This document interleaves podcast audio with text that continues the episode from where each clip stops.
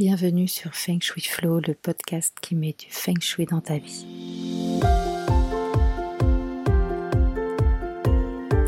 Mon nom est Aude Charo, je suis expert Feng Shui.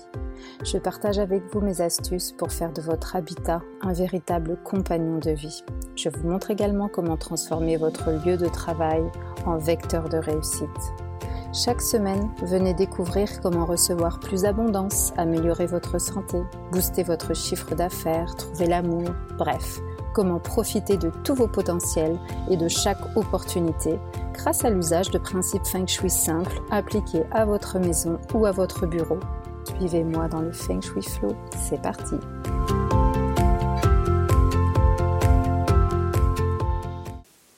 Hello, je suis ravie de vous retrouver aujourd'hui pour l'épisode 10, euh, le dernier de la saison 1 du podcast Feng Shui Flow. Euh, depuis plusieurs semaines, je, publie des épisodes euh, vous présentant en détail les différents principes fondamentaux définissant le feng shui. Alors, je vous propose aujourd'hui, pour terminer cette première saison, d'en faire une synthèse pour que vous ayez une vue d'ensemble. Et si une notion vous interpelle, eh bien, n'hésitez pas à écouter euh, l'épisode euh, qui correspond euh, à la notion pour évidemment obtenir davantage d'informations. Le feng shui, c'est un art millénaire. Au tout début de l'histoire, il y a à peu près 6000 ans, on pratiquait le feng shui yin. Donc il ne concernait pas les vivants mais les morts. En effet, il permettait de trouver l'emplacement idéal des sépultures et des cimetières les maîtres feng shui ne servaient pas le commun des mortels. Hein. Seul l'empereur, la famille impériale, l'élite, l'aristocratie pouvaient les consulter. C'était un art secret dont la transmission était extrêmement réglementée. Malheur aux maîtres feng shui qui avaient désobéi et aidé les gens ordinaires. Ils risquaient l'exécution. Quelle chance avez-vous aujourd'hui de n'avoir qu'à prendre contact avec moi ou écouter ce podcast pour expertiser votre habitat? Peu à peu, ce savoir, issu de très nombreuses observations réalisées par les peuples primitifs, habitats protégés par des inondations, des vents violents, des bêtes sauvages, mais accédant facilement à l'eau et à la nourriture. Tout ça s'est développé afin d'intégrer des notions un peu plus abstraites. L'influence des étoiles, de l'orientation cardinale, de la nature, de la temporalité. Dans le même temps, la pratique du feng shui s'est élargie aux espaces de vie. Lors de la chute du système impérial, conséquence ultime de la révolution chinoise de 1911, les maîtres feng shui se sont trouvés sans employeur. Il a bien fallu qu'ils renouvellent leur clientèle. Et donc, euh, ils ont proposé notamment leurs services aux hommes d'affaires.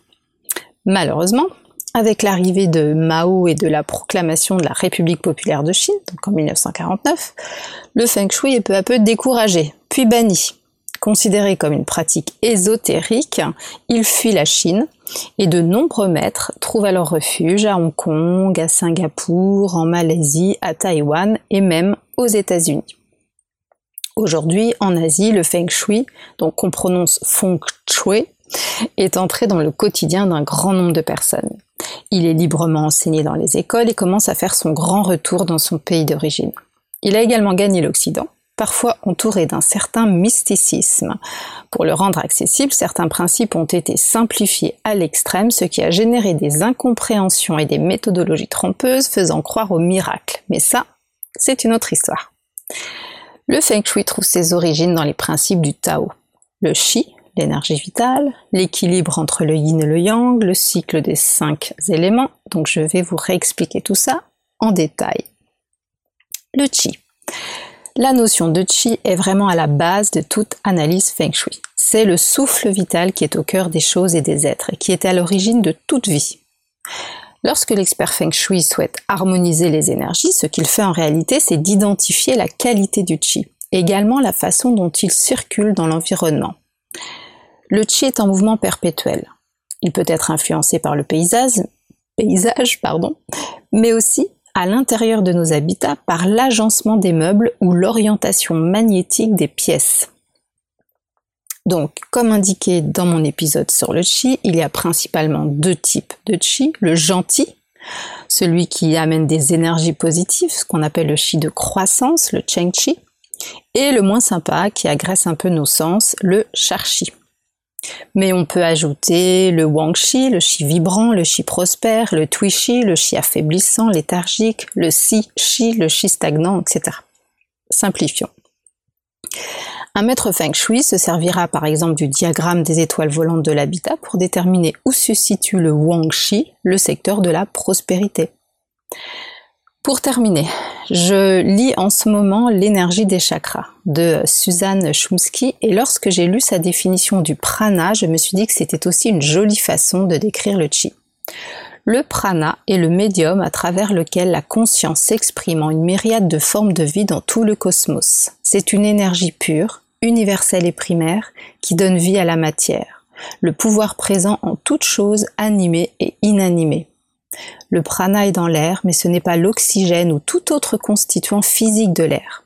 Il est dans chaque particule de la création, mais ce n'est pas une particule. Le prana est entièrement immatériel.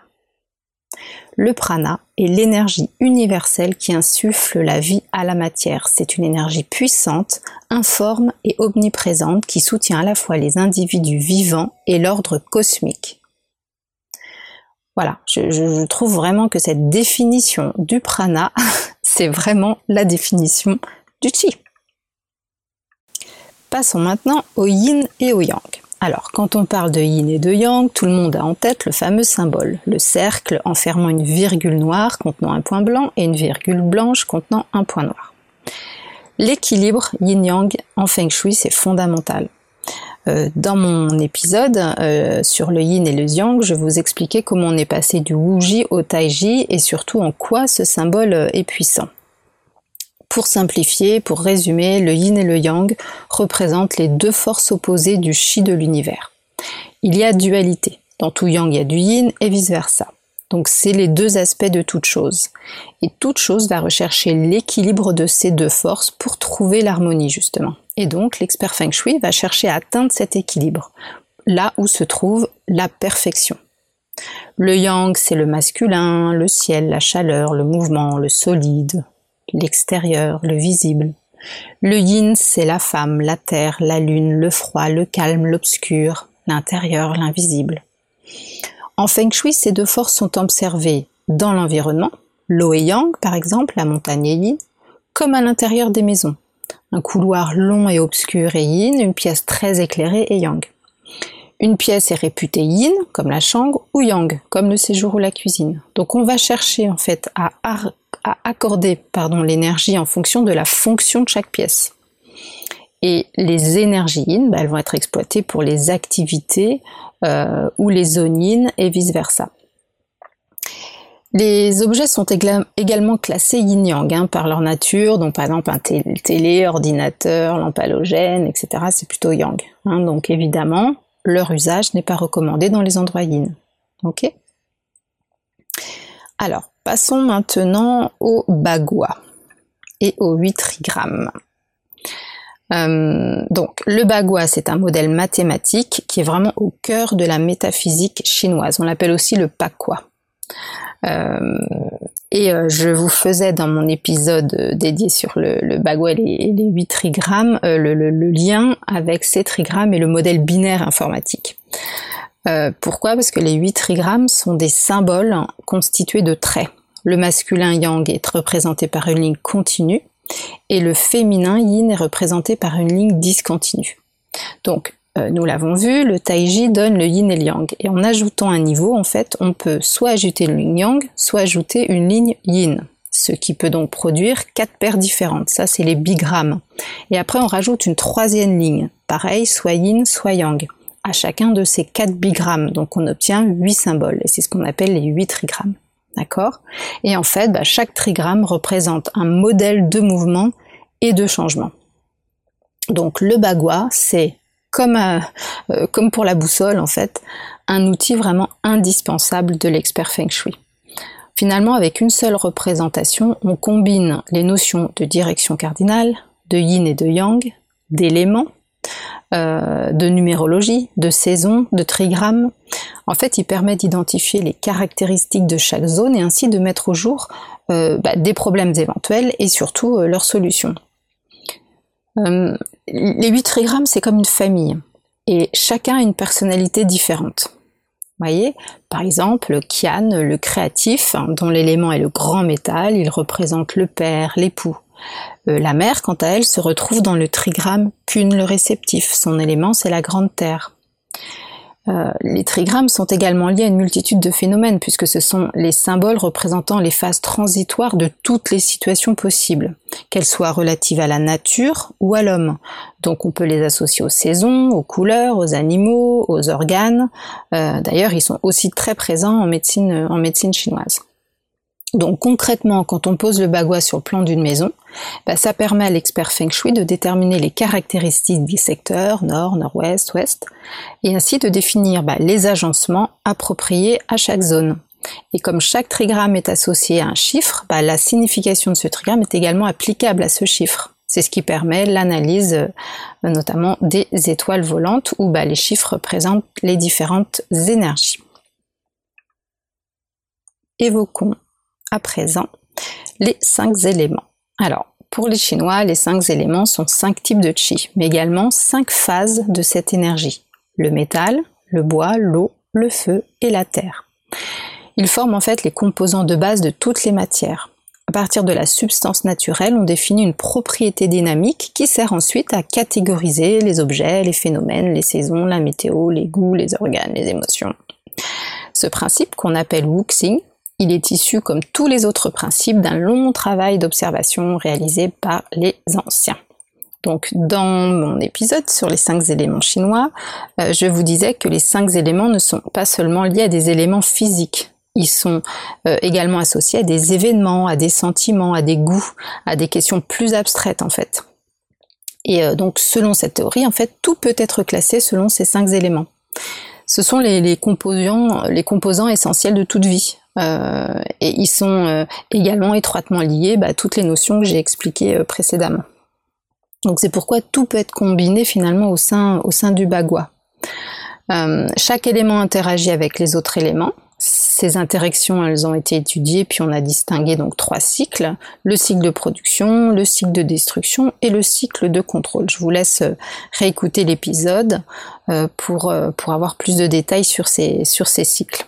Donc, euh, si on revient au quoi posé sur le plan, bah, en plus des secteurs définis en fonction des orientations cardinales et des trigrammes, on va pouvoir ajouter les caractéristiques des différents éléments.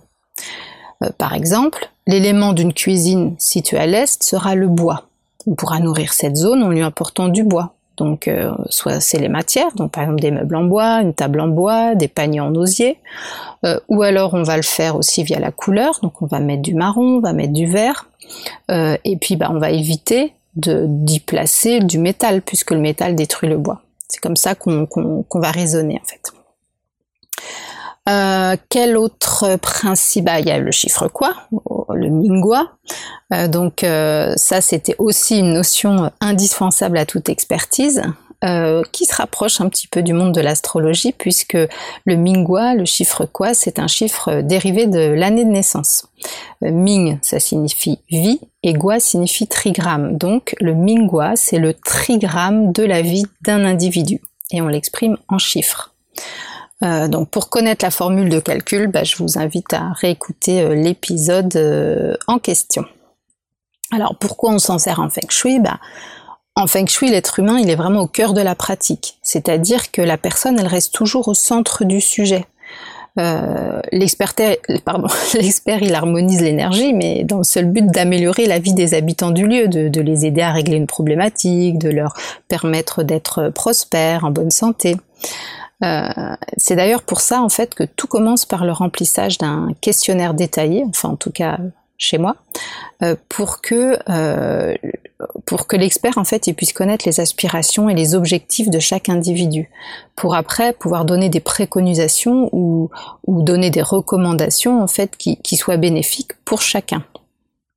Donc finalement, pour qu'une expertise Feng Shui elle soit efficace et qu'elle ait du sens, eh ben, il faut que le client, en fait, il faut que celui qui reçoive l'expertise, ben, il faut qu'il sache ce qu'il veut. Hein. Il faut euh, euh, remplir finalement ses objectifs de vie. Alors, euh, puisque le chiffre quoi bah, C'est un chiffre, vous, dites, dites bien que là encore, on va retrouver le lien chiffre, élément, trigramme. Euh, en plus, bah, chaque chiffre quoi, il a des orientations qui sont réputées favorables et d'autres qui sont euh, défavorables. Euh, bon, ceci dit, euh, ça c'était plutôt dans, le feng shui euh, old school. Dans, le feng shui d'aujourd'hui, on dit plutôt qu'on a des orientations qui sont yang et des orientations qui sont yin, parce que des orientations qu'on appelait défavorables avant, en fait, bah, on s'est rendu compte que c'était juste des énergies qui pouvaient nous challenger, mais parfois on en a besoin. Donc voilà, moi j'essaye d'éviter maintenant d'utiliser les termes favorables et défavorables, et j'utilise plus les termes yin et yang. Euh, voilà. Euh, donc, euh, pour l'école des étoiles volantes, bah, l'analyse elle va encore plus loin que les directions, puisqu'on regarde aussi l'emplacement. Donc, par exemple, une chambre c'est une pièce yin, on s'attache à repérer quelle est l'étoile euh, d'assise. Et si la chambre contient par exemple l'étoile euh, la plus propice de la période actuelle, par exemple la période 8, bah, elle interagira de façon bénéfique, euh, encore plus bénéfique disons, pour toutes les personnes qui seront de quoi 8, puisque c'est le même chiffre, ou même de quoi 2, puisque euh, le 2 c'est la Terre, c'est comme le 8. D'accord? Les quoi 6 et 7 qui sont métal, eh ben, ils augmenteront leur chance de réussite aussi, puisque la Terre produit le métal, etc. C'est comme ça qu'on fait le lien en fait. Euh, alors, juste un petit mot, le chiffre quoi, hein, il a besoin que de l'année de naissance. Donc ça veut dire que toutes les personnes de même sexe nées la même année, donc selon le calendrier chinois, hein, auront le même chiffre quoi. Donc, c'est pas une pratique divinatoire. Vous êtes d'accord que euh, toutes vos copines de classe, euh, euh, elles vont pas avoir la même vie que vous, euh, les mêmes caractéristiques, le même caractère, etc., etc. Donc, si on veut aller beaucoup plus loin, en fait, bah, il faut utiliser le BASI, donc l'étude des quatre piliers du destin, où là, bah, on prend vraiment la date de naissance complète, le mois, l'année et l'heure de naissance. Voilà. Mais ça, j'ai aussi fait un petit épisode là-dessus. Bah écoutez, je pense que pour aujourd'hui, euh, je vous ai fait une petite synthèse. Euh, voilà, donc je voulais juste quand même vous dire que bah, définir le feng shui, c'est pas quelque chose d'aisé. Euh, d'autant plus que le terme il est aujourd'hui un petit peu galvaudé. Alors je, je lis parfois des trucs euh, sur le net, notamment des, des, aberrations en fait que les gens ils étiquetent agencement feng shui, mais parce qu'en fait ils y connaissent que dalle et ça me fait bondir. Bref, et donc beaucoup croient savoir ce qu'est le feng shui et ils sont bien surpris en fait quand on commence à, à expliquer les principes fondamentaux et surtout l'approche qui peut être finalement assez complexe. Et c'est pas pour rien si on parle d'expert feng shui, c'est vraiment une expertise. Euh, donc voilà, dans, cette, dans ce dernier épisode de la saison 1, je voulais voilà, résumer euh, toutes les notions euh, fondatrices puisqu'elles forment vraiment le cycle du savoir. Et elles tissent le cadre de toute analyse feng shui. Mais chaque maison est unique, chacun a ses propres aspirations euh, et donc, ce qu'il faut bien comprendre, c'est qu'il n'y a pas de recette miracle euh, des abats qui suffirait euh, d'appliquer, pouf pof, aussi rigoureux qu'on soit. En fait, ben voilà, c'est, il faut quand même s'adapter à l'environnement, s'adapter au plan, à la maison, aux personnalités. donc, il y a quand même aussi une forte part d'observation et d'intuition. le feng shui, lorsqu'il est opéré de façon traditionnelle et dans toutes ses dimensions, il donne vraiment des résultats tangibles il permet de poser les, fondations favorables pour la prospérité, la santé, les relations. Einstein, il avait compris que tout est énergie. Sans le nommer, il avait conscience du chi. Euh, et pour finir, euh, dans son livre Authentique Feng Shui, Joe Yap nous dit la philosophie du Feng Shui est réellement simple. Trouvez le bon chi, exploitez le bon chi et faites circuler le bon chi. Ben voilà, c'est simple, non? Je vous remercie pour votre écoute. Euh, je vais faire une petite pause euh, pour le mois d'août et on se retrouve en septembre pour la saison 2 du Feng Shui Flow. Bye bye Merci pour votre écoute d'aujourd'hui. Pour aller plus loin, n'hésitez pas à lire les articles très détaillés que j'écris chaque semaine sur le blog de mon site fengshui-expert.fr. Pour ne rien rater des prochains épisodes, suivez-moi sur votre plateforme de podcast préférée ou sur mes réseaux sociaux. vous me trouverez sous le nom Aude à la déco. Merci beaucoup, à bientôt et d'ici là, restez dans le flow.